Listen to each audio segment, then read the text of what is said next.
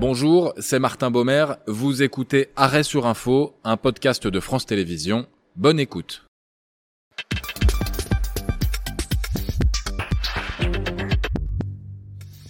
Soyez les bienvenus dans Arrêt sur Info, trois dates, des experts pour décrypter l'évolution d'une des actualités principales de cette semaine. On s'intéresse aujourd'hui à la plus longue et plus meurtrière bataille depuis le début de l'invasion russe en Ukraine, celle qui se joue en ce moment à Bakhmut et qui dit beaucoup sur la stratégie à la fois russe et ukrainienne. Nous ne pouvons pas exclure qu'à terme, Bakhmut tombe dans les prochains jours. Avec nous aujourd'hui les expertises de Guillaume Ancel, ancien officier de l'armée française, écrivain. Je cite votre livre Vent glacial sur Sarajevo aux éditions des, Belles Lettres et on peut lire vos analyses militaires sur le blog ne pas subir.fr. Nicolas Tenzer, enseignant à Sciences Po, spécialiste de la région et on peut lire vos analyses sur votre blog Tenzer Strategics. Et Agnès Varamian, vous êtes en ce moment en, Ukraine pour France Télévisions, actuellement à Kramatorsk, c'est à l'ouest de, de Bakhmut, envoyé spécial avec Soufiane Yassine, mhm. Patrick Miette et Pablo Yourov qui vous accompagnent. Merci à tous les trois de participer à, Arrêt sur Info. Pour comprendre ce qu'il se passe à, Bakhmut ces derniers jours, on va d'abord remonter euh, jusqu'au 4 mars, c'est samedi dernier, quand le ministère russe de la Défense communique sur un déplacement du ministre Sergei Shoigu veut se montrer proche de la ligne de front de Bakhmut. Alors on ne sait pas où exactement, mais on le voit euh, sans réelle protection, euh, voilà, là sur le terrain, avant dans un hélicoptère. Et voilà ce qui est dit dans un communiqué qui suivra cette visite. Le ministre apporter une attention particulière à l'organisation d'un soutien complet aux forces du groupement. On va bien sûr analyser ces propos et essayer de, comprendre le message passé, mais je vais d'abord me, tourner vers vous, Agnès Baramian, parce que vous avez rencontré des soldats ukrainiens sur, sur la seule route encore mhm. praticable qui mène à, Bakhmut. Qu'avez-vous vu et ressenti, Agnès, mhm. de ce qui aujourd'hui est leur état d'esprit à ces soldats? Oui, effectivement, ça fait plusieurs jours que nous rencontrons des soldats qui entrent et qui sortent euh, de Barmouth, et puis aussi euh, des commandants, bien sûr. Et euh, je peux vous dire que leur état d'esprit est à la fois la détermination, à une forme de fatigue. Alors, détermination, parce que le principal pour eux, c'est de pouvoir approvisionner les soldats qui sont encore à l'intérieur de Barmouth en vivres, en eau et en munitions. Alors, vous savez, cette bataille, c'est aussi une bataille des routes. Hein. dans la poche de Barmouth, il y avait une route au nord il y a une route au sud. Euh, la route au nord, euh, le pont avait été cassé, euh, les Ukrainiens l'ont réparé, mais cette route est vraiment sous le feu des Russes. Au sud, le pont a été aussi cassé. il y a un détour qui a été construit, en tous les cas tracé, si vous voulez, mais il est dans la boue parce qu'il fait très doux ici, c'est le printemps, donc les camions s'embourbent. Et j'ai eu des témoignages disant que les camions les gros camions et les blindés ne peuvent passer que de nuit avec le ravitaillement, euh, qu'ils le font, qu'ils le font euh, euh, tous les jours, tous les deux jours. À l'intérieur de la ville, le ravitaillement est très difficile pour les premières lignes qui sont à peu près à un kilomètre du centre de commandement. J'ai des témoignages de soldats qui disent qu'ils ont dû collecter des eaux de pluie pour continuer à boire. Et puis l'épuisement, eh bien, c'est aussi parce qu'ils font à l'intérieur de la ville comme à l'extérieur et notamment sur les, lignes pour tenir les routes, eh bien, à l'assaut euh, des forces russes. J'ai le témoignage euh, d'un commandant qui me dit on a tué à peu près une centaine de soldats en deux heures et trois vagues d'assaut russes. J'ai aussi des témoignages euh, de soldats extrêmement fatigués qui disent qu'ils souhaiteraient avoir des rotations qui sont aujourd'hui impossibles, mais qu'ils tiendront jusqu'à ce que le commandement, le commandement en décide autrement. C'est assez incroyable, Guillaume Ancel, ce que raconte Agnès Varamian, à la fois la fatigue, le nombre de morts de soldats tués chaque jour. Alors d'un côté où ou de l'autre, euh, ce qu'il faut bien comprendre, c'est que ce n'est pas le résultat d'une bataille de 10 jours. Ça fait euh, plus de 7 mois qu'elle est engagée, cette bataille. c'est ça, plus de 8 maintenant. Euh, la bataille de Bakhmut, c'est une bataille d'usure que les Ukrainiens ne souhaitaient pas particulièrement parce que c'est pas un endroit intéressant, d'autant que désormais la ville est complètement rasée. Hmm. Mais pour autant, ils veulent pas la lâcher aux Russes, d'abord parce que c'est très compliqué de concéder une victoire aux Russes, mais surtout c'est un endroit où ils peuvent leur infliger des pertes terribles. Néanmoins, et je pense qu'on le verra plus mhm. tard, euh, le plus important pour les Ukrainiens, c'est de préserver la force blindée offensive qu'ils sont en train de constituer. Et donc, ils ont un équilibre à trouver entre qu'est-ce que je consacre à la défense de Bakhmut. Si on voyait une carte du front autour de la ville de Bakhmut, on verrait que les Russes ont tendu un espèce d'étau, on dirait les gueules d'une mâchoire qui se resserre sur Bakhmut. Ce qui fait que, comme l'a très bien expliqué Agnès à l'instant, Bakhmut n'est plus réellement défendable parce qu'elle est sous le feu des Russes. Et hmm. par conséquent, tôt ou tard, Bakhmut tombera. Ça n'est pas très important. Par contre, les Ukrainiens font durer la bataille autant qu'ils le peuvent. On va revenir sur, euh, sur la, stratégie, bien évidemment. Euh, Nicolas Tenzer, on voyait les images du, ministre russe de la Défense. Euh, je disais, on ne sait pas vraiment où il est, il n'est pas protégé. Finalement, peu importe, c'est le message envoyé qui compte. Oui, c'est-à-dire que c'est un message d'autant plus important pour les Russes qu'on sait que, par exemple, Poutine, euh, à la différence de Zelensky, euh, n'est jamais allé au front, il est toujours resté hmm. très loin, il n'était pas proche de ses soldats, il n'a jamais manifesté d'empathie, ni jamais de courage d'ailleurs, et il n'a aucun courage. Euh, alors, effectivement, Shoigu, mais effectivement, comme vous dites, on ne sait pas très bien où il est, essaye de montrer qu'il est malgré tout proche des soldats, qu'il également suit les opérations, ce qui paraît aussi important dans la lutte interne, apparemment, qui oppose l'armée russe à Wagner. Hmm. Et euh, de ce point de vue-là, que ce soit le ministre de la Défense lui-même qui arrive en uniforme, et il est très souvent en uniforme, sur les lieux de la bataille, c'est aussi un signe vis-à-vis de Wagner en disant, mais finalement, c'est nous qui décidons. Euh, en fait, euh, toute cette idée que l'on aurait sous-traité à Wagner, ce n'est pas vrai. Euh, en fait, si, c'est vrai, parce qu'ils ont sous-traité à Wagner, euh, qui a subi les pires pertes vraisemblablement, mais nous sommes bien présents et surtout, nous voulons continuer, nous voulons emporter cette bataille. Donc c'est un signe, effectivement, de détermination, mais on sait évidemment que les Russes iront jusqu'au bout et qu'aujourd'hui, quand même, je dirais en termes de pertes, les Ukrainiens, malheureusement, perdent énormément de troupes, mais les Russes évidemment, c'est sans commune mesure. Et ça, c'est quoi le ratio euh, C'est très, difficile à dire de manière, de manière euh, très précise, mais on sait d'abord que quand vous avez effectivement une position, euh, je dirais, d'attaque, vous perdez beaucoup plus que ah quand vous êtes dans une, position défensive, ça c'est un grand classique. Et puis que deuxièmement, on sait que les Russes ne ménagent absolument pas, que ce soit d'ailleurs l'armée ou Wagner ne ménage absolument pas euh, la chair à canon. C'est-à-dire qu'ils envoient les gens au fond uniquement pour essayer de repérer d'où viennent les tirs euh, ukrainiens. Euh, et ils ne cherchent pas du tout, pas plus que Staline ne le faisait d'ailleurs pendant la, première, la Seconde Guerre mondiale, à, ménager les troupes. C'est cela, Guillaume Ancel ouais, Je crois que Nicolas le décrit très bien. Il y a un mépris de la vie humaine qui est effarant du hmm. côté russe, là où les Ukrainiens essayent d'être assez économes. Le problème pour les Ukrainiens, c'est que maintenant, compte tenu de la proximité des lignes russes, les défenses de Bakhmut sont sous les feux de l'artillerie. Et les Russes ont concentré un énorme dispositif d'artillerie, d'appui au sol à partir d'avions et d'hélicoptères, de champs de mines et de fantassins qui sont bien équipés parce que Wagner est mis devant, en gros, pour aller dévoiler le dispositif ennemi, mais ce sont les armées russes qui organisent le siège de Bakhmut. Et d'ailleurs, dans la déclaration de Shoigu, il y avait un mot un peu ambigu. Euh, il est là pour s'assurer du soutien complet au groupement de forces. Donc on, voit bien que lui, il intègre Wagner comme étant une espèce de composante de supplétif, comme ils le font d'ailleurs avec les milices séparatistes. Donc euh, de croire que Wagner s'oppose à l'armée russe, non, c'est quelque chose d'un peu ingérable, mm. mais, qui est totalement manipulé en fait par Poutine. Euh, Agnès Varamian, c'est ce que vous constatez sur place, notamment, euh, même si vous ne voyez pas forcément exactement la façon dont intervient l'armée russe, mais, concernant ce que fait l'armée russe, c'est ce que vous constatez? Bah, j'ai pu rencontrer un, milicien de Wagner qui a été fait prisonnier il y a quelques semaines et qui donc euh, nous a raconté en détail. Alors c'est un prisonnier, mais enfin quand on lui pose des questions factuelles, euh, on peut juger de la fiabilité de ses, de ses réponses.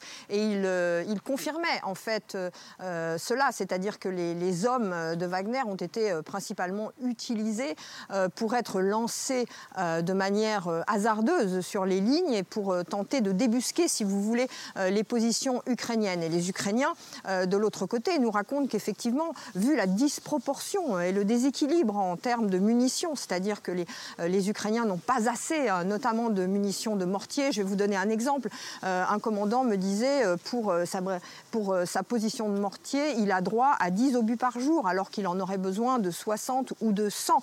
Donc en fait, ce que font les Ukrainiens, c'est qu'ils laissent beaucoup l'artillerie russe les arroser, entre guillemets, du feu et qu'il se concentre surtout sur, sur le fait de repousser les assauts euh, des fantassins russes. Et ça leur est un peu coûteux aux Ukrainiens parce qu'évidemment, dès qu'ils sont repérés euh, de cette façon, eh bien, euh, les Russes ajustent, leur tir et essayent évidemment d'éliminer la position. Mais sinon, c'est effectivement une, une, une, guerre de duel d'artillerie. Et ça, vous le voyez bien parce que dès que vous approchez, si vous voulez, de la zone, l'artillerie ukrainienne qui est positionnée à peu près à 10, 15 15 km, eh bien, tente avec ces drones d'identifier les positions russes et de les supprimer. Mais c'est vrai qu'il y a un déséquilibre, donc à terme, si vous voulez, la poussée, la poussée russe se fera. Mais encore une fois, les Russes ont plus intérêt à essayer de couper les lignes d'approvisionnement que de combattre à l'intérieur. Les Ukrainiens combattent à l'intérieur parce qu'ils veulent infliger le plus de pertes possibles aux Russes. Guillaume Ancel, c'est presque paradoxal. En, 2023, où on parle de technologie, là, est-ce qu'on est, euh, entre guillemets, dans la guerre très classique? Ce qu'il se passe à Bakhmut ou pas? il y a quand même il y a une conjonction de plusieurs types de guerres. D'abord, il y a une guerre d'information qui est très importante. On le voit bien sur toutes les déclarations sur Bakhmut, dont je rappelle que Bakhmut n'a aucun intérêt militaire. Hmm. ça n'est plus qu'un tas de ruines. Donc celui qui s'empare de Bakhmut aura gagné un tas de ruines, voilà, au prix de milliers de morts. Une bataille incroyablement euh, classique et, je vais dire de très haute intensité, vraiment duel d'artillerie, duel de poitrine et, de d'acier qui font beaucoup de blessés, beaucoup de morts avec une intensité incroyable. Et puis aussi un duel de haute technologie et de tactique parce que chacun essaye de déborder l'autre d'une manière ou d'une autre. Or, c'est vrai qu'aujourd'hui, les Russes sont plutôt sur une stratégie assez euh, dépassée, mais qui consiste à, à former un étau autour de Bakhmut, et ils l'ont bien fait. Si les Ukrainiens voulaient contre-attaquer, ils seraient obligés de dégager cet étau sur le côté. Ça veut dire qu'il faudrait qu'ils engagent des forces considérables, et je pense que ça, c'est le piège dans lequel les Russes essayent de les emmener, parce que c'est le seul endroit où ils ont pu concentrer des forces suffisantes pour pouvoir détruire une partie du corps de bataille qui est en train de constituer les Ukrainiens. Or, jusqu'ici, les Ukrainiens se tiennent de manière très courageuse, à l'extérieur du sujet. Il n'engage ni HIMARS, les lance-roquettes multiples très précis, ni canon César, ni Charles Léopard 2 dans cette hmm. affaire, parce que c'est le seul endroit où les Russes les attendent. Et au fond, les Russes vont gagner Bakhmut, mais ils vont perdre la guerre.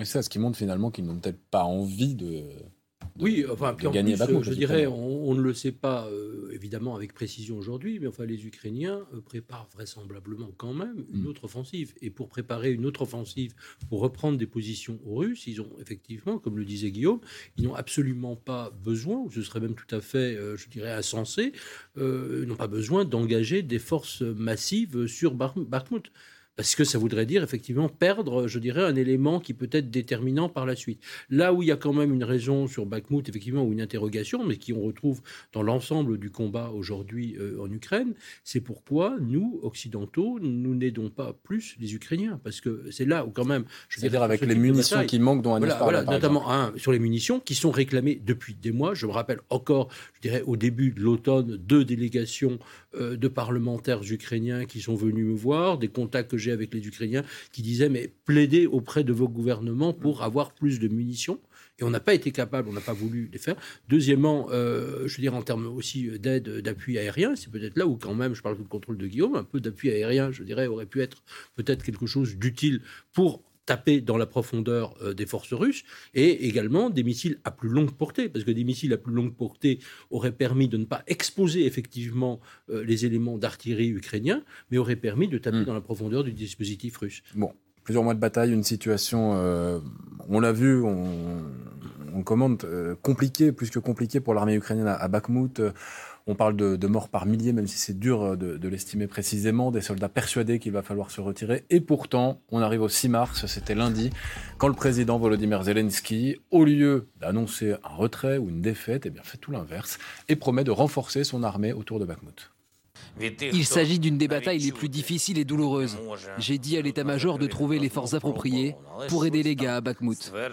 Les commandants en chef des forces armées ukrainiennes se sont prononcés en faveur de la poursuite de l'opération défensive et d'un renforcement de nos positions à Bakhmut. Euh, Guillaume Ancel, quand Volodymyr Zelensky euh, dit qu'il va renforcer euh, son armée à Bakhmut, c'est forcément sur les conseils de son armée. Il écoute son armée Oui, il écoute son armée, mais par ailleurs, en opération, on ne dit jamais ce qu'on va faire. Hmm. Et on dit plutôt le contraire. Donc, euh, quand Zelensky dit il faut trouver les forces appropriées, c'est très mesuré comme propos. Ça ne veut pas dire qu'il va consacrer des forces importantes, c'est-à-dire des forces appropriées, et que par ailleurs, il veut défendre Bakhmut.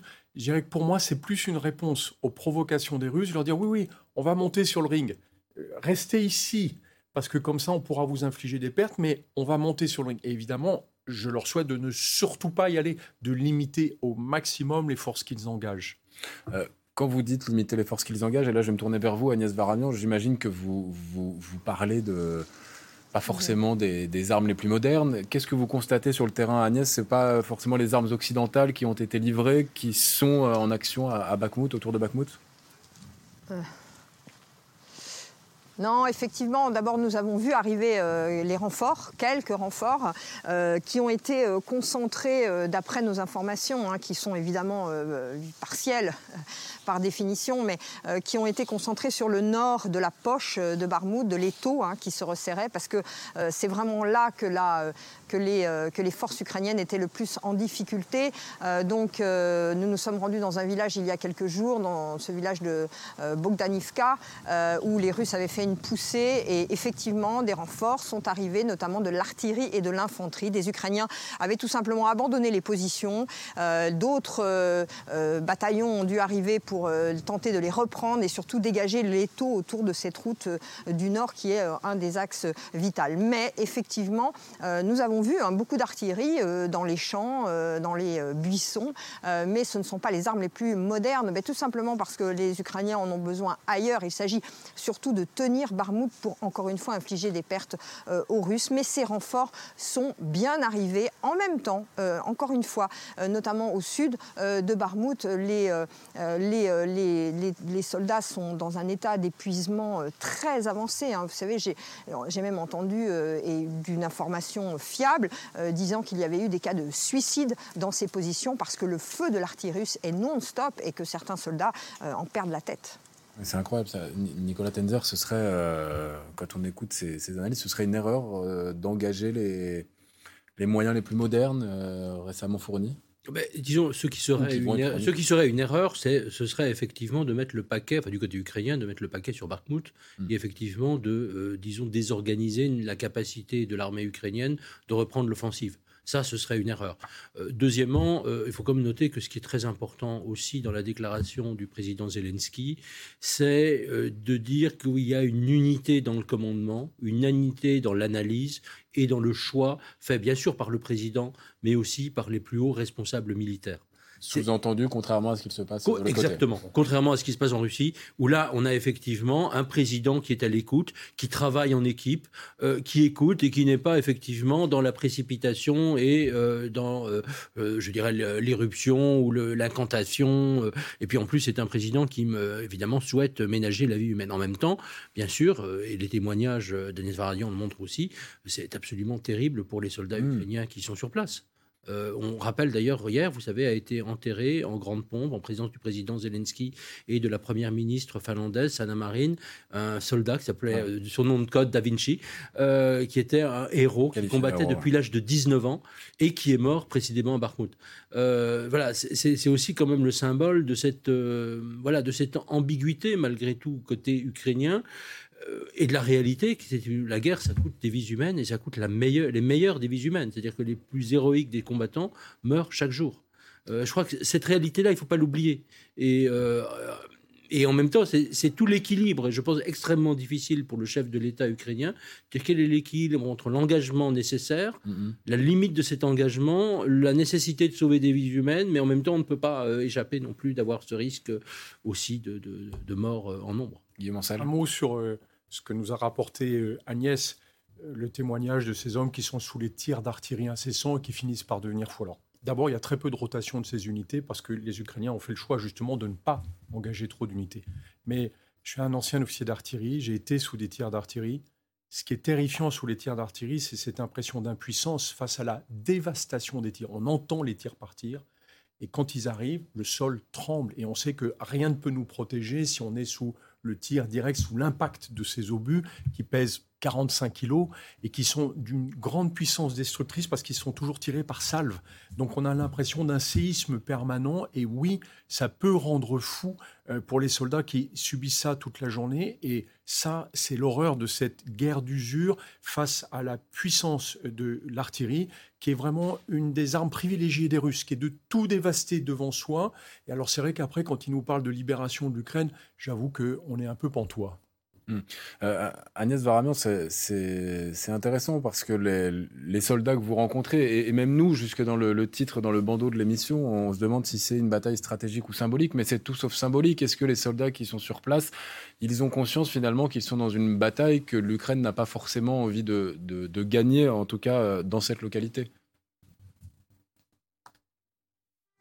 Non, mais écoutez, les soldats, ils sont, euh, ils sont sans illusion, si vous voulez. Ils savent parfaitement euh, que la bataille, euh, pour renverser, si vous voulez, la, bataille et faire en sorte que ce soit une victoire ukrainienne, on en est très, très, très loin. Mais vous savez, les soldats que nous rencontrons, d'abord, ils ont le patriotisme hein, vissé au cœur. Donc, il n'y en a pas beaucoup qui vont vous dire qu'ils ne souhaitent pas obéir aux ordres, même si nous avons entendu des cas, clairement, et des, encore une fois, des témoignages fables de, de soldats qui ne souhaitaient pas repartir au front tellement ils étaient euh, traumatisés et qui donc euh, refusaient euh, les ordres. Mais ce sont des soldats, soldats effectivement sans illusion, mais qui comprennent aussi que les, leurs camarades hein, qui sont à l'intérieur de la ville, qui ont besoin, ont besoin d'eux et qu'ils sont prêts à tout, prendre les routes. Vous savez, les routes, c'est vraiment ce qu'il y a de plus dangereux. Les positions d'artillerie, les premières lignes, bien sûr, mais les routes aussi.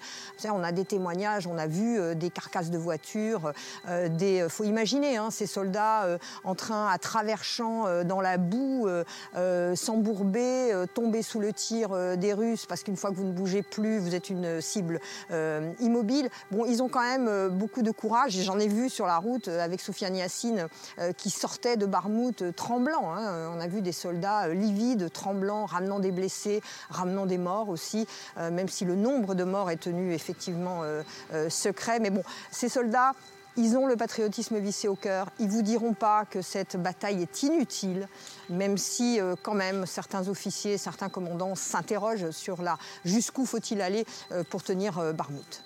Guillaume Mancel, il a ce questionnement sur l'utilité ou pas de cette bataille, il est intéressant, mais vous parlez tout à l'heure de pièges tendus par les Russes. Peut-être que si on inverse le regard, il y a le piège ukrainien qui est donc, et Agnès l'évoquait, d'essayer de on va dire, tuer le maximum de, soldats adverses en les concentrant au même endroit, euh, de, aussi de toucher euh, le matériel au maximum. C'est clairement la stratégie des Ukrainiens. C'est-à-dire que non seulement ils ont compris que c'était un piège, mais ils essayent de le retourner contre les Russes. Hmm. Alors attention, là, la bascule, le point de bascule est complexe.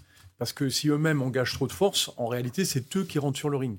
Mais faire en sorte que les Russes restent sur ce ring et de pouvoir, au passage, les affaiblir, c'est d'autant plus important que là, le point central de la stratégie des Ukrainiens, c'est de pouvoir lancer leurs forces blindées offensives au printemps, dans quelques semaines. Et par conséquent, il faut que tout soit prêt. Plus ils auront affaibli les forces russes et concentré sur cet endroit de Bakhmut, je rappelle que la ligne de front fait plus de 1000 km, plus ils pourront rentrer facilement à d'autres endroits et le plus loin possible de Bakhmut. Bakhmut, c'est l'endroit où les Russes ont concentré leur dispositif et il faut que les Ukrainiens, eux, puissent jouer sur cette concentration des forces à un autre endroit et à un autre moment. Mm. Mais Agnès a donné une information qui est capitale. C'est le dégel quand il y a une situation de dégel comme ça et la Terre qui devient euh, complètement, euh, euh, comment dire, poreuse, on ne peut plus la traverser avec des engins blindés, c'est le dernier endroit où on peut contre-attaquer. Sinon, on a l'assurance que son matériel tout simplement s'embourbe. Et là, c'est une catastrophe parce qu'il devient une proie facile pour les tirs d'artillerie. Donc, il est hors de question qu'il y ait une contre-attaque aujourd'hui, rien qu'à cause de ce phénomène de dégel. Agnès Varamian, vous vouliez réagir à, ce que disait Guillaume Ancel? Oui, oui, tout à fait, pour aller dans, son sens. Si vous voulez, quand on, quand on élargit un peu euh, la, vision euh, autour de Barmouth, on, se dit quand même, et moi la première, si vous voulez, euh, à partir du 1er mars, on s'est dit, Barmouth va tenir une journée, deux journées, une nuit, 24 heures, et pourtant les forces ukrainiennes tiennent, tout simplement parce que la, stratégie russe est mise en échec. Et ça, c'est déjà une victoire pour les Ukrainiens. Vous savez, dans ce petit village de Bodanivka, dans sur cette route près du euh, cimetière euh, juste avant de descendre vers Barmouth, on a rencontré euh, des, soldats qui aussi entre les dents se moquaient un peu des Russes en disant regardez, regardez comme ils combattent. Certes, c'est une pluie d'acier, on s'en prend plein la figure, mais en même temps, ils sont pas capables d'avancer. Ils se jettent dans nos lignes, on les tue à la Kalachnikov. Bon, c'est aussi un, échec de la stratégie russe que, même si à la fin, Barmouth se rendra. Et ce sera beaucoup plus un retrait ukrainien parce que ça aura coûté euh, trop de vie, parce que les lignes d'approvisionnement euh, seront euh, coupées et que les hommes n'auront plus de munitions, plus de quoi manger, plutôt qu'une victoire russe. On comprend donc la volonté ukrainienne de, ne pas lâcher autant par valeur que, par stratégie, mais visiblement la Russie non plus insiste, pilonne, grappille mètre par mètre. Et la date du 8 mars en est le témoin quand l'un des fondateurs du groupe Wagner, engagé à Bakhmut, euh, Yevgeny Prigogine, assure dans un message audio contrôler une partie de la ville. Tout à l'est de la rivière est entièrement sous le contrôle de Wagner. Cela peut être rapporté aux journalistes. Nicolas Tenzer, on peut vraiment parler de victoire quand on a perdu autant d'hommes et qu'on a progressé si lentement? Non, ce, n'est pas une victoire. De toute manière, euh, les victoires russes, il n'y en a pas eu, je dirais, beaucoup pendant cette guerre. Et ça, ce n'est pas certainement une victoire. C'est surtout, je dirais, euh, un énorme cimetière. Euh, c'est un énorme cimetière des, forces russes, avec probablement, peut-être, effectivement, dans quelques jours, nous verrons que Bakhmut aura été la dernière bataille, je dis mes batailles, pas la guerre, bien sûr, mmh. gagnée, gagnée par les Russes. Euh, donc c'est une stratégie euh, totalement, euh, totalement désespérée. La réalité, c'est que de toute manière, Poutine ne peut pas gagner la guerre. Pour l'instant, il ne peut pas non plus complètement la perdre, malheureusement mais aujourd'hui, il ne peut pas la gagner, c'est-à-dire qu'il ne peut pas progresser, que les forces russes n'ont absolument pas les capacités de reprendre ce qui avait été tenté après le 24 février, début mars 2022, c'est-à-dire la conquête de l'ensemble de l'Ukraine, euh, la capture, si j'ose dire, de Kiev, euh, tout ce qui était, je dirais, ses objectifs initiaux. De toute manière, c'est terminé. Hmm. Il n'y a plus de possibilité.